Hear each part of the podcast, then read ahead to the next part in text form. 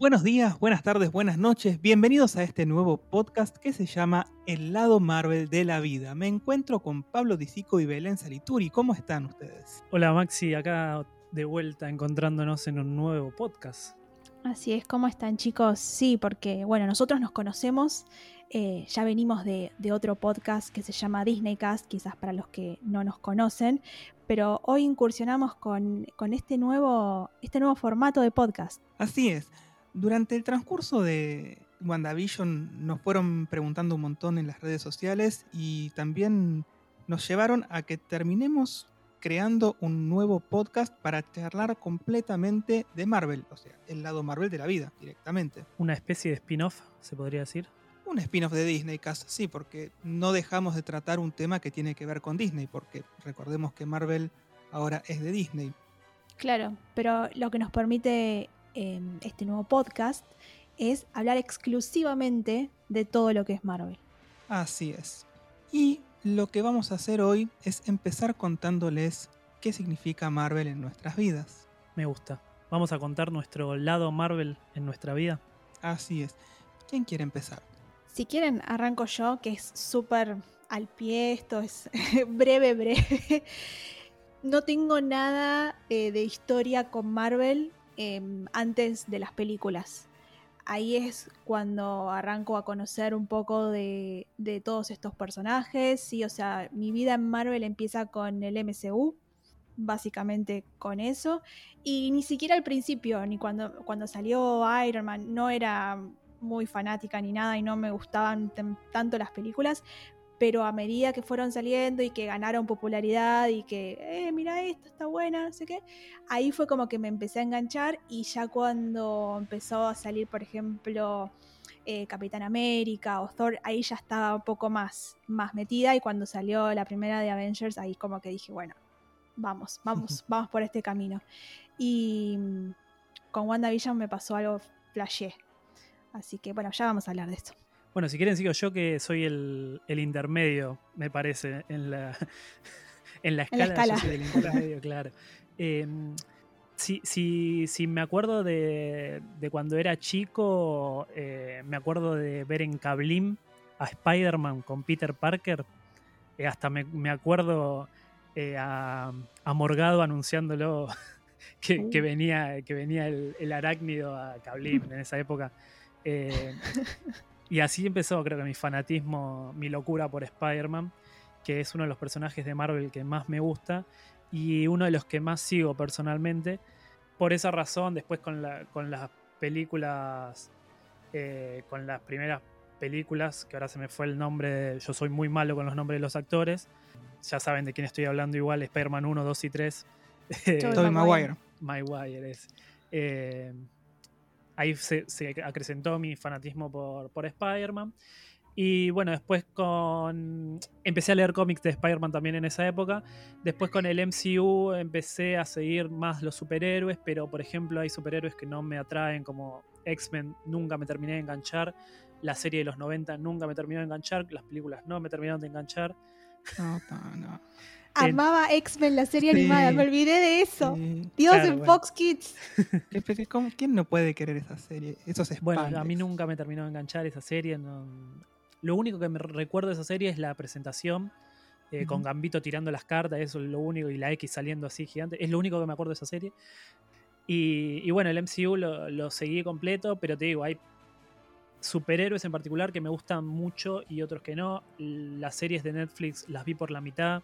Eh, como que hay muchas cosas que me gustan demasiado, pero hay cosas que no, no me atraen tanto y no las agarro. Eh, entonces como que hay datos que los tengo ahí hasta la mitad. Sí me gusta investigar mucho, eso sí. Eh, me, me, gusta saber por qué pasa esto, por qué lo otro, por qué eso sí. Pero bueno, ese es mi, mi lado Marvel de, de mi vida. Spider-Man. claro. Uh -huh. Maxi. Bueno, a mí de chico me encantaba ir al kiosco de diarios y elegirme cómics. Así que desde ponerle los 8 años en adelante, seguro he eh, consumido cómics. No, te voy a decir que solo de Marvel, también consumí de, de otras compañías. Pero Marvel me acompaña desde muy chico. Eh, y amaba los X-Men de los 90. eh, las películas las fui a ver al cine con muchísima emoción. La 1, la 2, en la 3 me paré del cine, me fui, me arrepentí del camino y volví cuando lo mataron a Xavier. Cuando, cuando hicieron volar a Xavier, dije, listo, se acabó esta película, no es para mí. Me fui, me dije, lo dejé solo a mi hermano y volví. Eh, o sea, ese nivel de indignación. Las de las Spider-Man de, de, Sam Raimi me encantaron. La 1, la 2. En la 3 me parece que mm. metió mano el estudio y ahí Raimi no pudo hacer nada, pobre hombre. Así que ahí terminó su saga. Las de Andrew, eh, Andrew Garfield estuvieron bien, pero bueno, estuvieron bien. Lo que pasa es que las dejaron truncas. Quedó como... Sí. Eh. Claro, pues la 2 también como que abrieron un abanico de cosas que después quedó en la nada misma. O sea, hablando de Spider-Man, te digo, a mí las de Tobey Maguire me gustan muchísimo, las de Tom Holland son excelentes, captaron, pero la esencia del Ultimate Spider-Man. Y, y, bueno, el, al MCU lo sigo desde el primer día. Yo tengo la, la, entrada de cine de Iron Man 1, la entrada de cine de Iron Man 2. Tengo una entrada de Iron Man 3 que me vendieron para un día feriado y que no se hizo, sin cortar. Y tengo la entrada del día que fui. Nada, fan, fan, punto. O sea, me, me gusta, me gusta y me gusta mucho. Eh, y en WandaVision me pasó algo muy particular, pero ahora después lo vamos a charlar.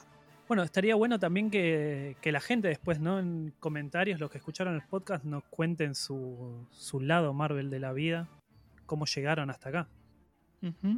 Si les parece. Decimos las redes sociales ya que...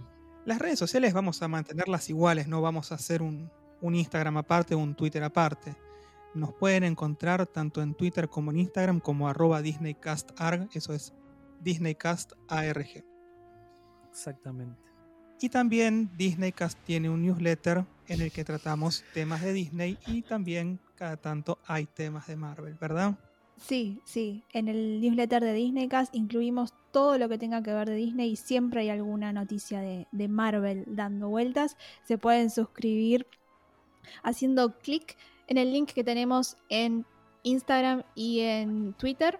Ahí van a encontrar el link para suscribirse a Carrusel de Noticias, que es nuestro newsletter semanal. Así es. Bueno, vamos a ir directo a WandaVision. Hoy estamos grabando, es viernes 5 de marzo, son las 10 y media de la noche. Ya los tres terminamos de ver WandaVision. ¿Qué nos pareció? ¿Qué nos produjo? ¿Cambió algo en nuestra percepción del MCU? Bueno, primero, antes que nada, vamos a hablar con spoiler, ¿no? Pero claro. para, el que está escuchando, claramente vamos a hablar con Esta spoiler. Esta es la advertencia. Ahí está. Pablo, da la advertencia.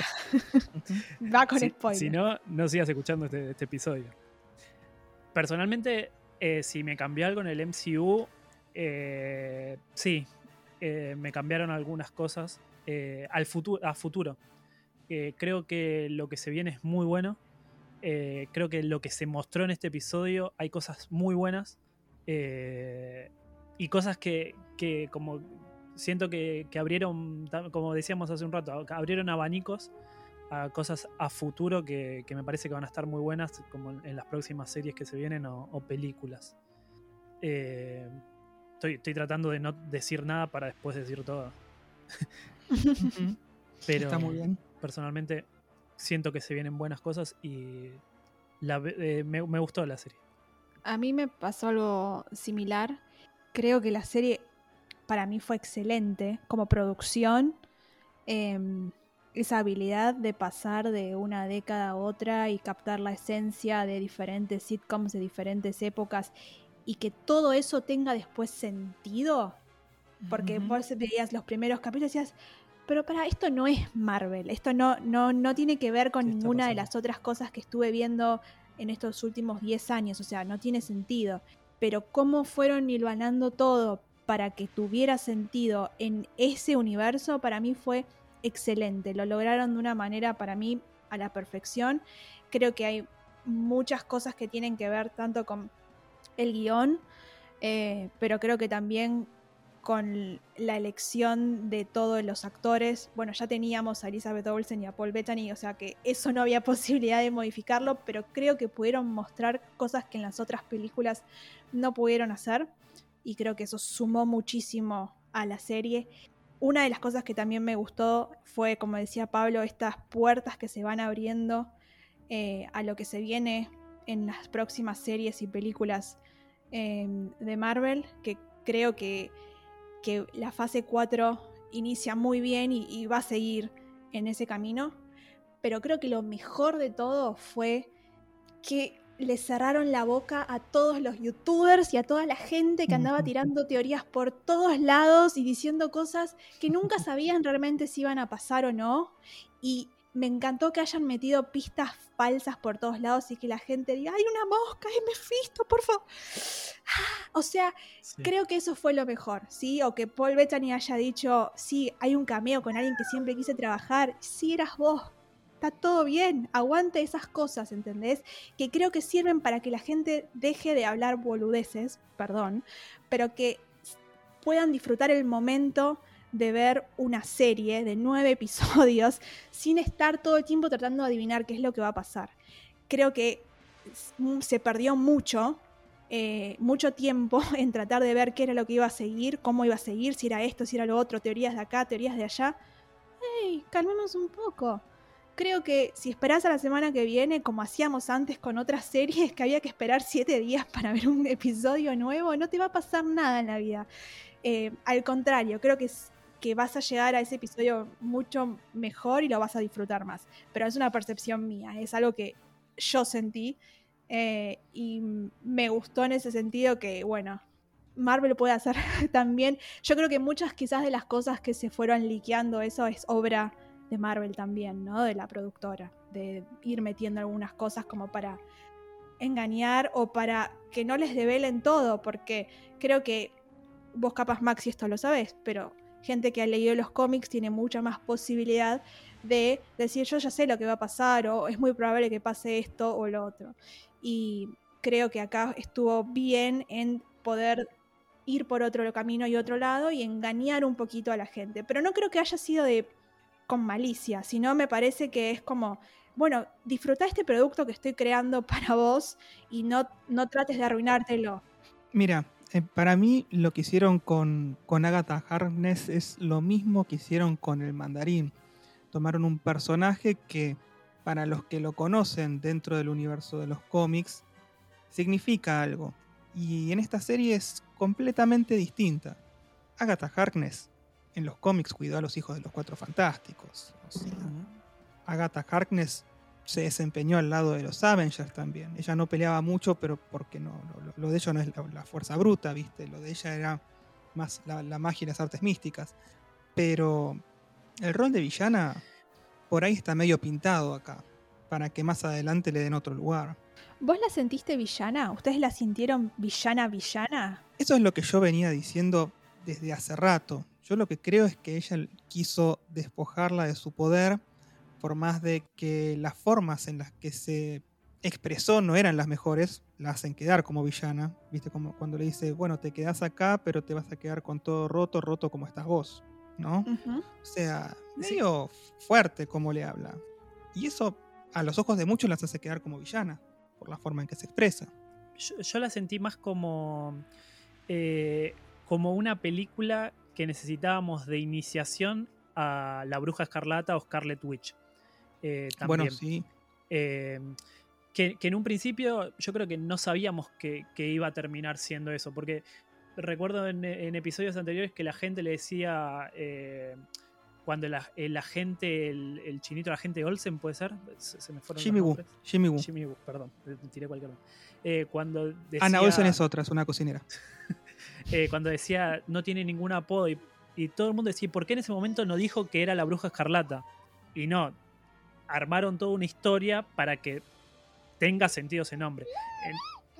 entonces fue como una iniciación para eh, Scarlet Witch. Eh, y la sentí más así y me gustó que sea así. Lo que pasa es que, a ver, en su momento no le podían decir Scarlet Witch porque todo lo que tiene que ver con los nombres que tenían como X-Men era del lado de Fox. Cuando Disney compra Fox, ya puede hacer lo que quiera.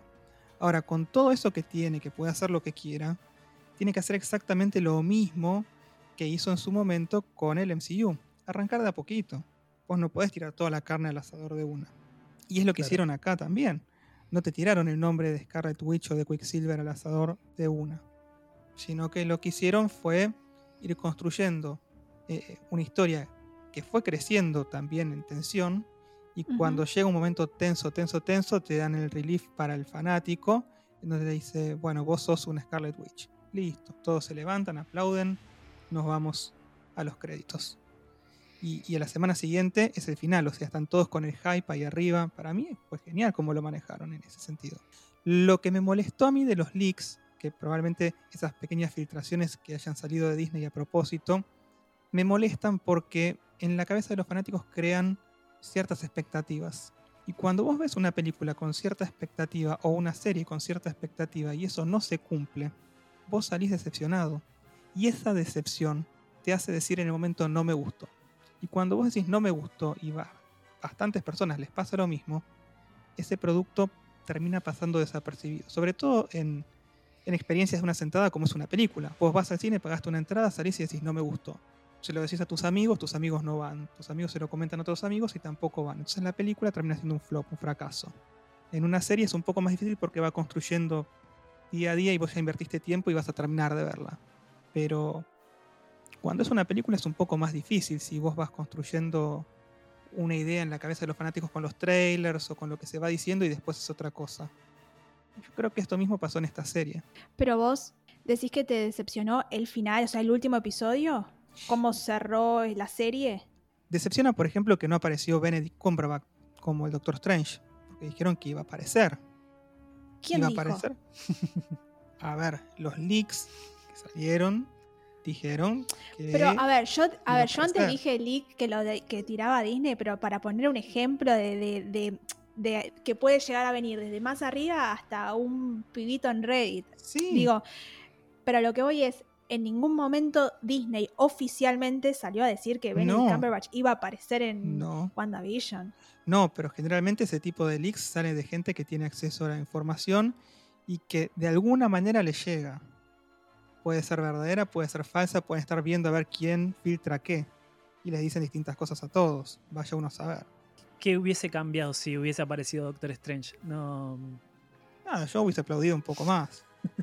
O sea, está bien, eh, es Doctor Strange, pero es- estamos perdiendo el eje de que tenemos a Wanda y a Visión en la serie, que son dos personajes de, de los Avengers, o sea, ya son dos personajes importantes. Que aparezca uno más en la serie de ellos puede ser, pero es como todos esos comentarios que se tiraban de, de oh, esto- este que nombran puede ser tal, este que nombran puede ser tal. Eh, como decían recién, lo de Mephisto. En un momento llegué a escuchar hasta que los cuatro fantásticos podían aparecer. Sí, eh, o que el contacto, el- la eh, ingeniera eh, claro, aeroespacial. el contacto sí. de la ingeniera espacial. Eh, Bueno, fíjate que la ropita de, de Rambo no es tampoco muy distinta de lo que es la ropita de los cuatro fantásticos. La vieron los colores, el diseño. sí, igual ya sabemos que es otro gris. personaje, el Sí. traje de, de Sword. Sí, sí, ya sabemos, pero Pero eh, yo, eh, me quedé pensando un poco en lo que decía Belén en un principio de, esto de, que, de ser episodios semanales, eh, que antes no teníamos ese problema. El problema que teníamos antes era que te spoileaban el episodio al minuto. Ahora lo que pasa es que te spoilean el episodio al minuto y además te spoilean próximos episodios. O sea, ya te, te, te quieren spoilear próximos episodios que seguramente no sean así y después perdemos un poco ese hype, que es lo que también decía Belén eh, de esta situación de, oh, si pasa esto, yo sabía que iba a pasar. Si no pasa esto, oh, ¿por qué? Es como que la gente, eh, es como lo, lo que yo pienso siempre, que la gente el gataflorismo. espera de más, eh, espera de más cuando no se lo dan, eh, está decepcionado y si se lo dan dice, ah, yo sabía que iba a pasar, como que tampoco está súper feliz. Eh, como que tiene eso que vos decís del, del gataflorismo. Eh, siento que hay que disfrutar las cosas. A mí me pasaba en una época eh, con The Walking Dead, por decirte, a mí no me gusta ver las series por semana, es algo que yo detesto. Eh, en The Walking Dead yo esperaba que termine la temporada para la entera. En, una, en un día me la veía toda entera. Porque me molestaba eso de tener que esperar el capítulo. Y con WandaVision me pasó lo mismo. Los primeros tres capítulos para mí fueron súper aburridos. Eh, pero por el hecho de que tenía que esperar a la semana que viene, eran muy cortos y tenía que esperar la semana que viene. Y de, golpe fueron pasando las semanas y me acostumbré a esperar. eh, y cada capítulo me pareció mejor que el otro hasta llegar al último que, que me pareció esto que decía que es el inicio de algo nuevo para Wanda. Eh, creo que cuando aparece Wanda con el traje, cuando aparece Scarlet Witch con el traje, eh, fue uno de los mejores momentos de toda la serie lejos. Más que el Visión Blanco, que también está bueno, pero que fue un coso que te lo pusieron ahí y se fue. Porque la Visión Blanca no sabemos qué es todavía. sí sabemos qué es.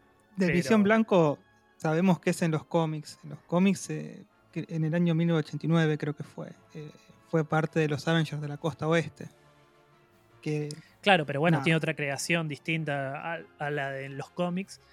Eh, y Sion mismo tiene una creación distinta de la de los cómics. Sí, ya sé. Eh, pero como que te lo muestran así, va a pasar algo con él y se va. Entonces yo creo que el momento épico de, la serie es el traje de, Scarlet Witch.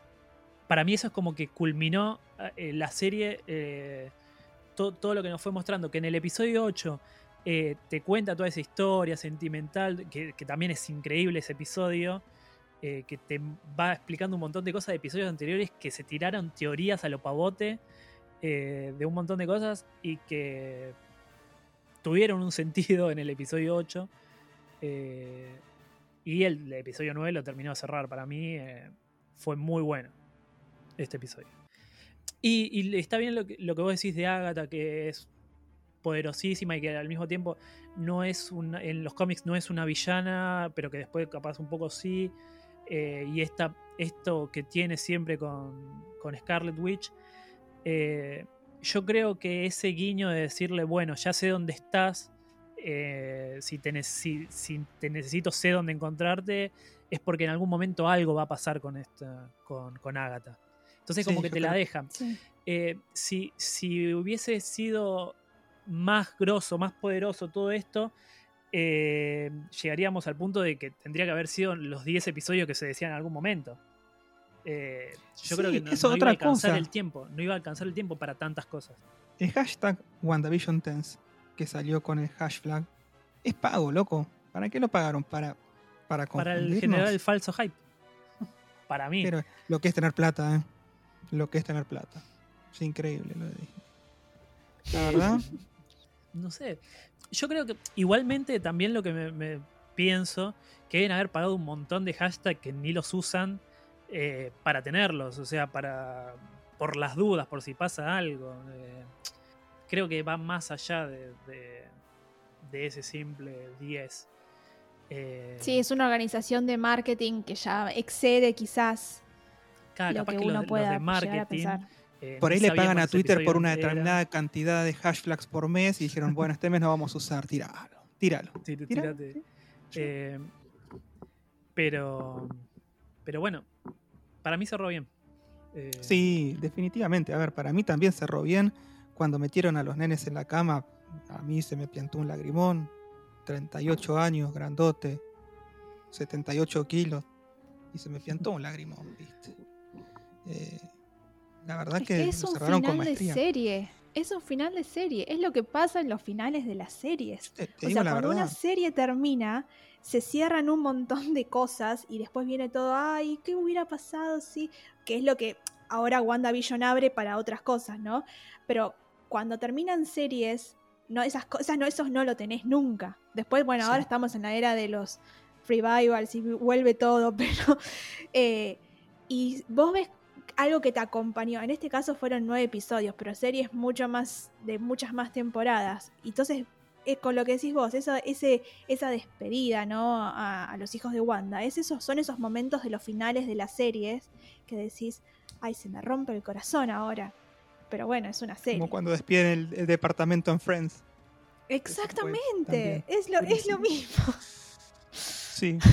Em, y algunas personas quedaron contentas y otras no, ¿entendés? Digo, con todas las series pasa lo mismo. ¿Y es por eso una mala serie o, no, o te decepciona todo el camino? No. No, como el a ver, es como el excelente final de Lost. O sea, el final de Lost es excelente. Y el que piense lo contrario, listo, nada. No, no. Lo, lo, veo en la esquina. Sí, es sencillo. che, hubo algo que no me gustó del final de la serie. Y es esto. Vieron que Darcy pintaba personaje regroso y de golpe aparece en el episodio 9, hola, te choco. vas preso, papué, y no me gusta el papel. Y digo, pum, bomba de humo.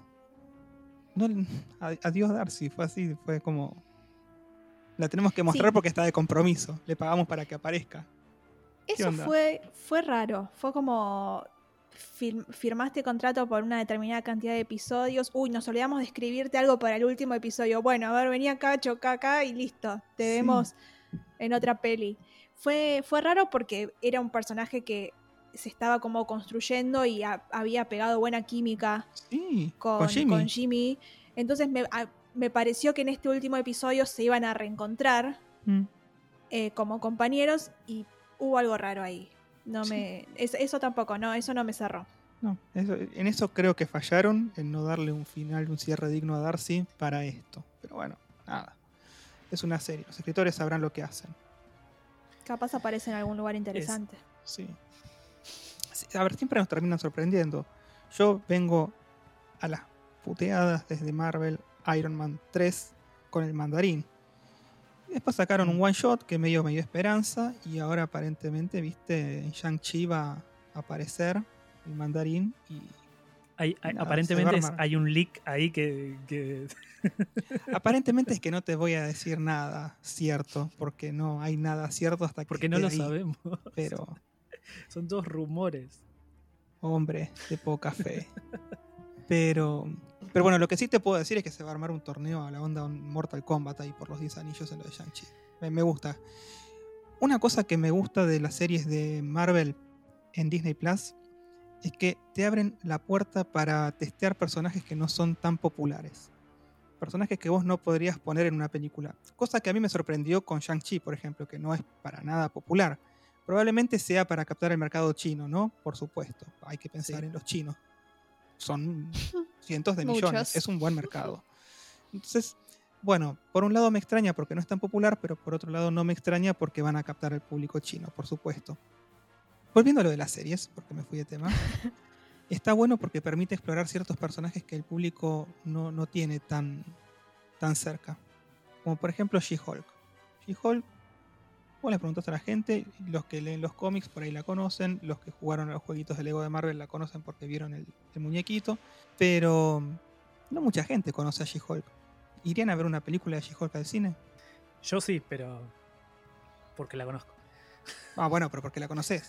Pero la gente que no la conoce, ¿iría? Bueno, pero eh, está, ya que estás hablando de este tema, con Guardianes de la Galaxia, ¿quién conocía a Guardianes de la Galaxia antes de la película?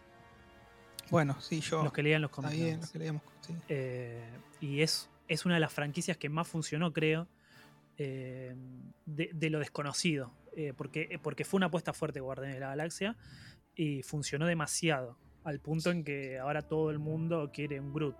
sabe quién es Groot. entonces, está bien. Ahora tenemos otras maneras de, de presentarte personajes eh, pero yo creo que van a seguir usando la, carta del cine para algunas cosas eh, y, tenemos esa posibilidad también del cine y de las series.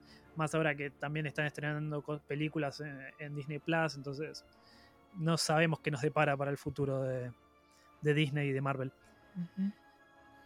Este, inclusive por ahí hasta para tocar algunos temas que sean spin-off y que no terminen incidiendo por ahí tan de cerca en el resto del MCU. Por ahí Loki. Loki por ahora pinta que es un alternativo. Exactamente. Sí. Eh, Yo creo que igualmente. En, algún multiverso, ¿viste? Sí. sí. Igualmente, esto que vos decías, ¿irías a ir a ver una película de She-Hulk o no? Creo que. O verías una serie de She-Hulk. Me parece que la pregunta va para los dos, digo, para los dos formatos. Porque digo, ¿es conocida o no es conocida? Si leíste los cómics, la conoces, si jugaste un. Pero, lo que voy es, le metes sello Marvel y le estás y ya sabes que tenés algo que puede llegar a ser bueno, que no te puede llegar a defraudar. Y si además conoces cómo Marvel hilvana sus historias, podés saber que en algún momento ese personaje lo vas a necesitar para conectar con otro personaje que vos conoces. Entonces, te expande en un universo tan grande que si no conoces todo lo que te están proponiendo, te vas a perder de algo. Acá hay dos cosas que está haciendo Disney. La primera es, te está dando productos que sabe que te van a gustar y que los vas a consumir porque son personajes que gustan, como por ejemplo Scarlet Witch y Vision. Algunos que gustan, pero por ahí, solos en una película, no sé si la gente iría a verlos al cine tan convencida, no, no sé si pagaría una entrada para meterse al cine y pasar dos horas ahí, como Falcon and the Winter Soldier. Pero si vos ya los tenés en Disney Plus, la gente va a contratar Disney Plus para verlos cuando quiera. Y además, como ya pagaron el servicio, van a ver las de otros personajes que por ahí no les interesan tanto, pero como ya lo tienen y está ahí y ya pagaron, lo van a ver. Por ahí se enganchan. Y cuando empiezan a ver que hay personajes que no conocen y que les van fascinando, porque las historias están bien contadas y tienen calidad cinematográfica, por ahí después terminan yendo al cine a ver cosas que no pensaban ir a ver. A mí me parece que Marvel está apostando a eso en el formato serial de pantalla chica relativamente, porque ahora las teles son enormes, de Disney Plus.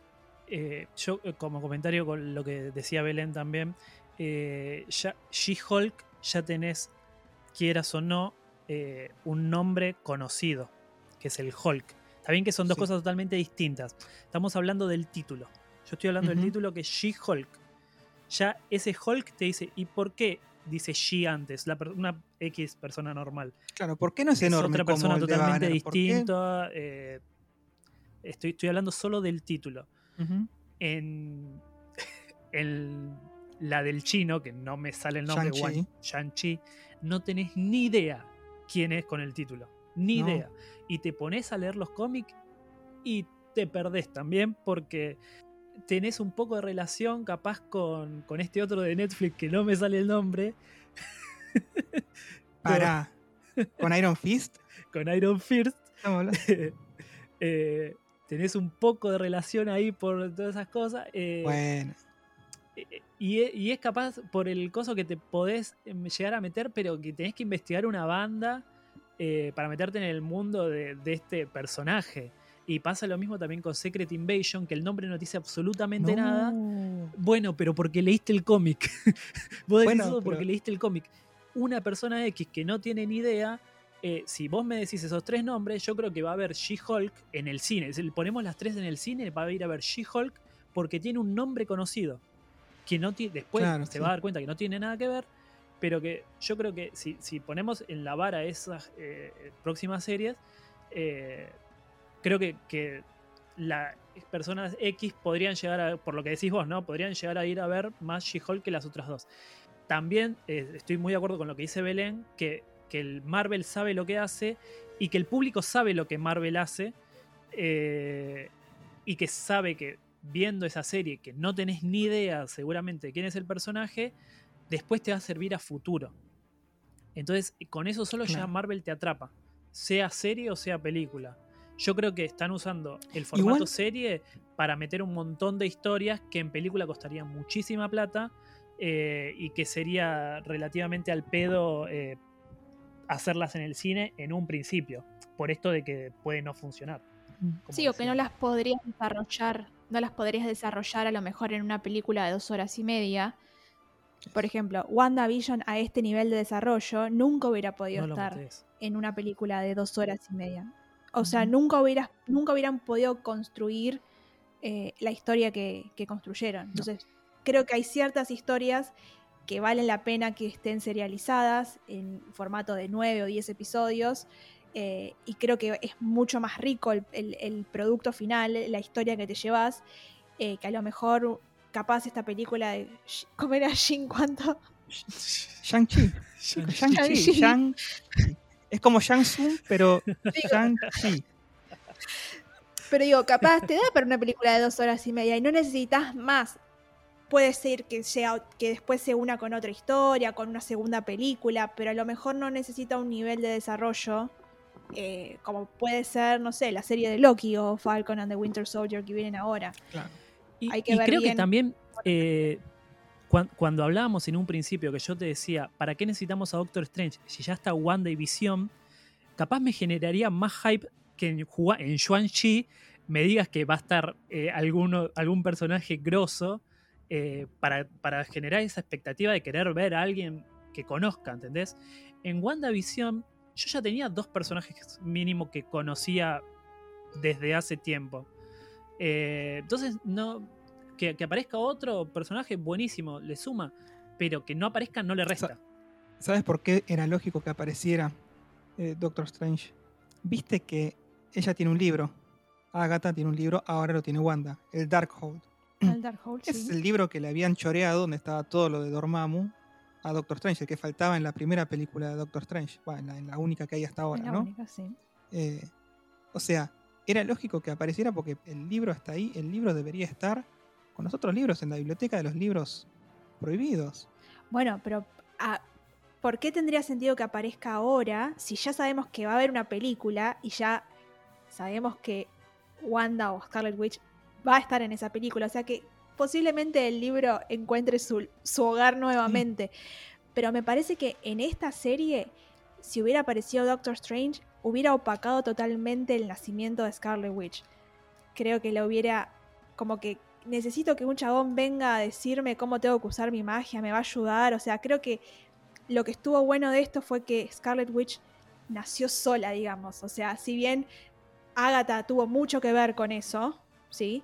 Y la ayudó y todo el, el contexto en el que estaba Wanda en ese momento, creo que es un personaje que nace por su cuenta, ¿no? O sea, por su propia...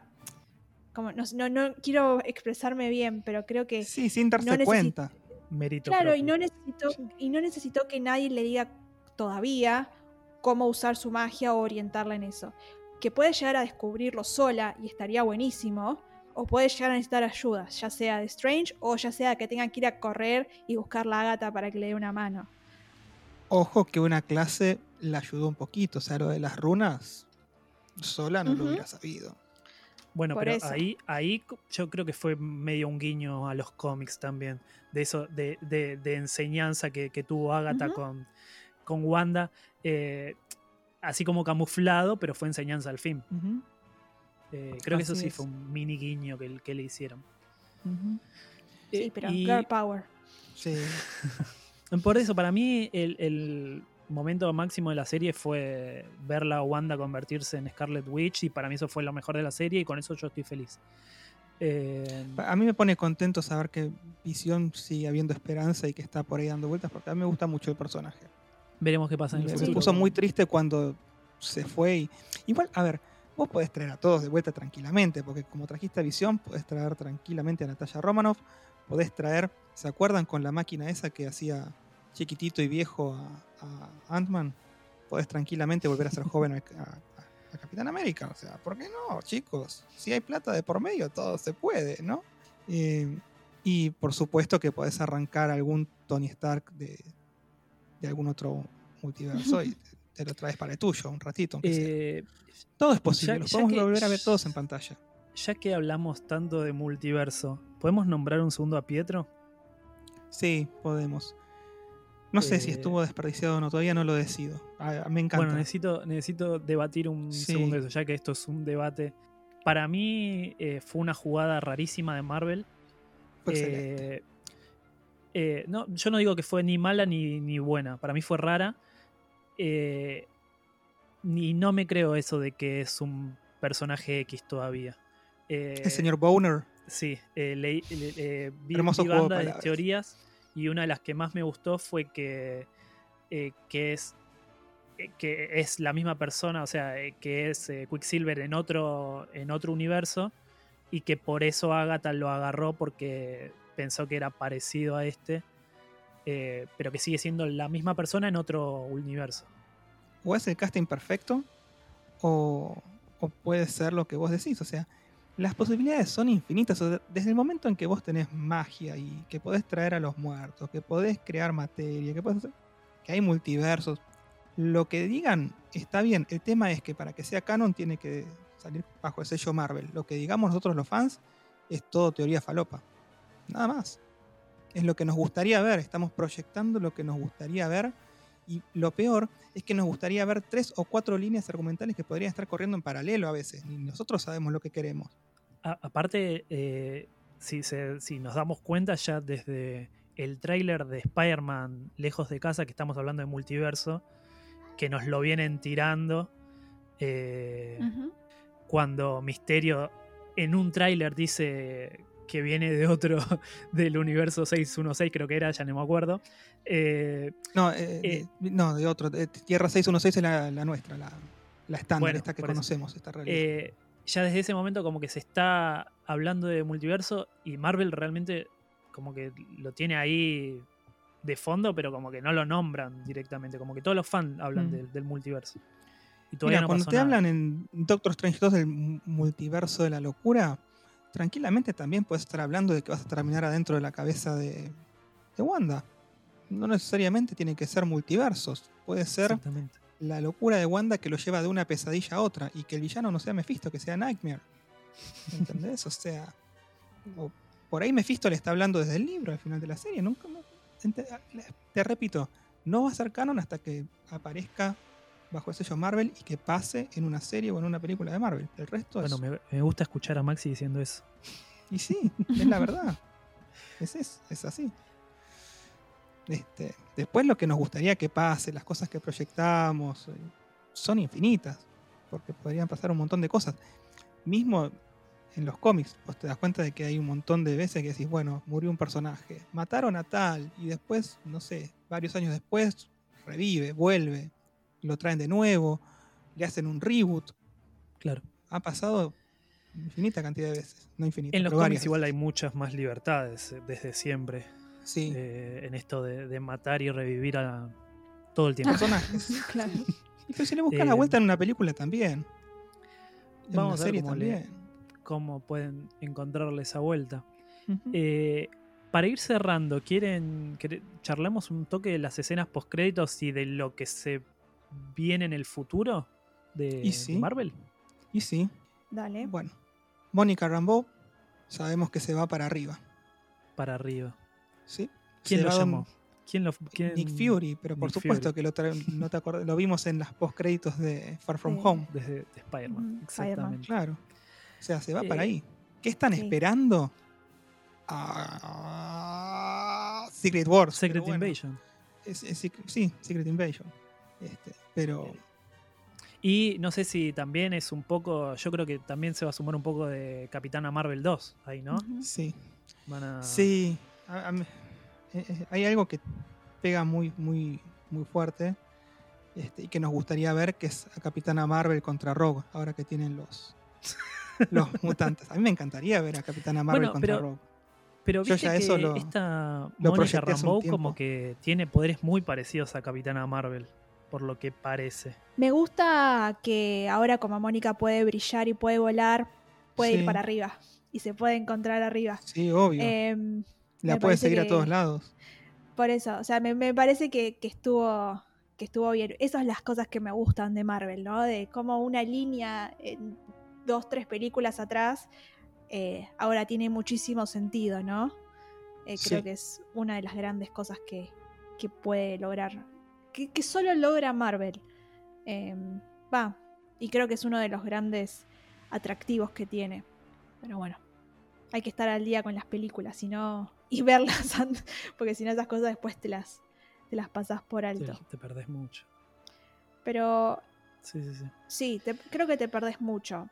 E incluso las pudiste haber visto todas, y si no las viste recientemente, hay cosas que quizás, o detalles muy en particular, Hay muchos que detalles. te olvidás. Claro. Eso, eso es lo que, lo que estaba en mi cabeza, que es eso. Hay muchos detalles, demasiados detalles. Y al ser tantas películas y tantas escenas postcréditos que te muestran otras cosas y los one shot que los dejaron de hacer, pero que en su momento los estaban haciendo, en las primeras películas los hicieron. Sí, Hay un montón de historia. Eh, y, y sí, llega un punto en que si no lo seguís constantemente te podés perder. Son 10 años de historia ya de- de- del universo este. Eh, y se ve que viene para largo. Ya tenemos un montón de películas eh, anunciadas. Y, y bueno, y tampoco, también está ese, este- ese segundo, esa segunda escena post-crédito que nadie se esperaba. eh, que me gustó bastante. Como que al principio dije. No sé si. yo al principio la vi y después vi que Lucas también lo dijo, Lucas Baini. eh, Villa Gesell era. Me, me imaginé a- Sí. el paisaje de Villa Gesell en X-Men, que no sé cuál es, porque solo sé ese meme de Villa Gesell. Orígenes. que yo dije, es Villa Gesell. Y por un momento flashé que iban a aparecer los X-Men. Eh, X-Men First Class, ahí está. eh, y, y el final ese de escuchando a los pibes eh, también es como un guiño a, lo- a los hijos. Es como el guiño de los cómics para mí, de que va a recuperar las almas y que van a aparecer en, en otro cuerpo. O para ustedes va, va a encontrar a los hijos. Los dejé callados a los dos. ¿Dón- ¿En dónde los va a encontrar? Esa es la pregunta, no sabemos, pero en algún lado están los hijos. ¿Qué son los Puede ser que hijos estén en otro. Puede ser que estén en otro universo. Pueden estar nadando en los huevos de visión. Em, yo creo. El tema es que el. el- bueno, el, el grabado de la voz era de una escena anterior. No era original, o sea, era el mismo que ya. Era el de cuando Agatha los estaba agarrando a los pibes. Y mm, entonces a mí me confundió eso de. Está recordando y escuchando a esos nenes. O está escuchando a otros nenes que están en otro universo, que podrían estar en otro universo y los encontró. Em, es como, es lo mi- bueno, puertas que se van abriendo y hasta que no lleguemos a ese momento no vamos a, a saber. Lo que me gustó de esa escena fue esa onda medio Thanos en el medio de la nada, tomándose una tacita de algo, sola, eh, y viendo a ver qué onda su vida. También me gustó que, que, mm, que mostraron, no sé qué tan en el tiempo es eso, qué tan avanzado puede llegar a ser eso, pero creo que hay un desarrollo de sus poderes. Eh, Vieron la escena donde se la muestra que está leyendo el Darkhold, eh, como que se puede Sí, está en su forma abstraer astral. en su forma astral. Entonces, creo que hay una evolución también de sus poderes que, que, que está buena, ¿no? Medio también a lo Doctor Strange. Ahí, ahí creo que también está el medio el guiño a Doctor Strange. No lo trajeron, pero eh, Sí, sí, mirá, Guiños hay, hay un montón y lo nombraron. Le dijo, sos más poderosa que el hechicero supremo. Sorcerer Pero Supreme. Exactamente. Y, y ahí te das cuenta, o sea, más allá de que no sabemos cuánto tiempo pasó, ahí te das cuenta que tardó muy poco en llegar a su forma astral. Creemos, ¿no? Que tardó muy poco, no sabemos cuánto tiempo pasó, pero eh, como que tardó mucho menos que Doctor Strange en, poder lograr su forma astral. Y aparte, otro guiño que te hacen es que se escucha la música de Doctor Strange. Cuando, cuando está entrando ahí en el pasillo la cámara, eh, es, es la música exacta. Eh, entonces como que ahí te, te hacen, eh, te intuyen que que es Doctor la Strange, película. Eh, que vamos a ver algo de eso. Que bueno, eso es más o menos lo que todos sabíamos, que, que, que Wanda iba a estar en Doctor Strange. Y me pareció excelente la, forma de, de introducir todo esto. Con, con ese comentario que decía Maxi recién, que, que Agatha le decía que es más fuerte que el, el hechicero supremo. Eh, me parece que todos esos guiños que fueron metiendo eh, me gustaron mucho. A mí. Personalmente. Y de acuerdo a la profecía, bueno, supuestamente ella va a ser la que traiga el fin. Pero bueno, también se lo decían a la pobre Jean Grey, también se...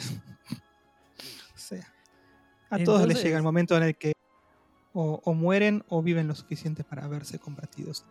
Entonces vamos a ver qué, qué nos espera en este futuro. Eh, en las próximas series y películas relacionadas con este tema. Porque encima ahora nos van a traer una historia que nos meten otra historia totalmente distinta. no- Nos van para otro lado ahora. Como que se abre otra Nos rama vamos nueva. para la intriga política, la acción.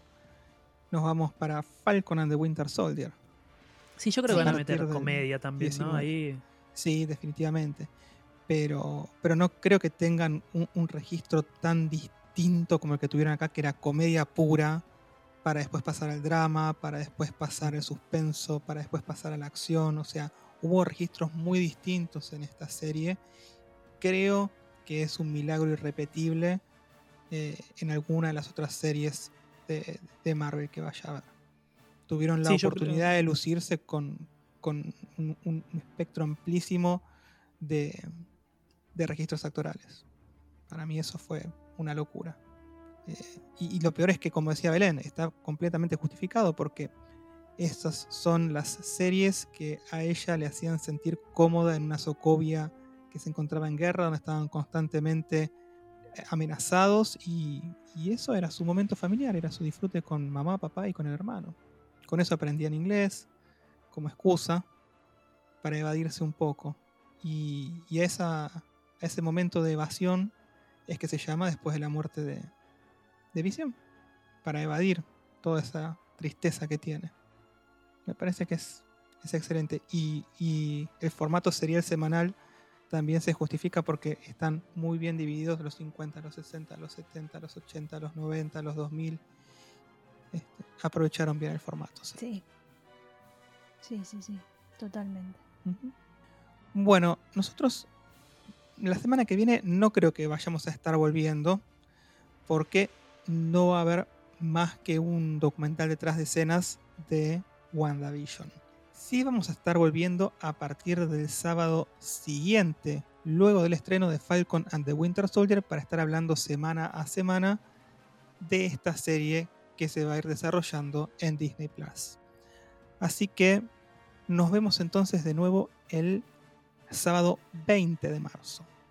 Sí, ya con un episodio que va a ser eh, dedicado a ese, a ese primer episodio de Falcon and the Winter. Soldier. Vamos a, a poder charlar un poquito más en profundidad sobre qué nos pareció ese, ese primer em, episodio. episodio. Sobre los personajes, sobre cómo va haciendo el seguimiento el MCU de estos personajes. Es muy probable que veamos la historia de origen de, de Falcon eh, y que entendamos un poquito mejor a este personaje de Sam Wilson. Y también Buenísimo. supongo que iremos trazando paralelismos si los encontramos con los cómics y alguna teoría falopa seguro se nos va a escapar. Seguro, porque los fans somos así.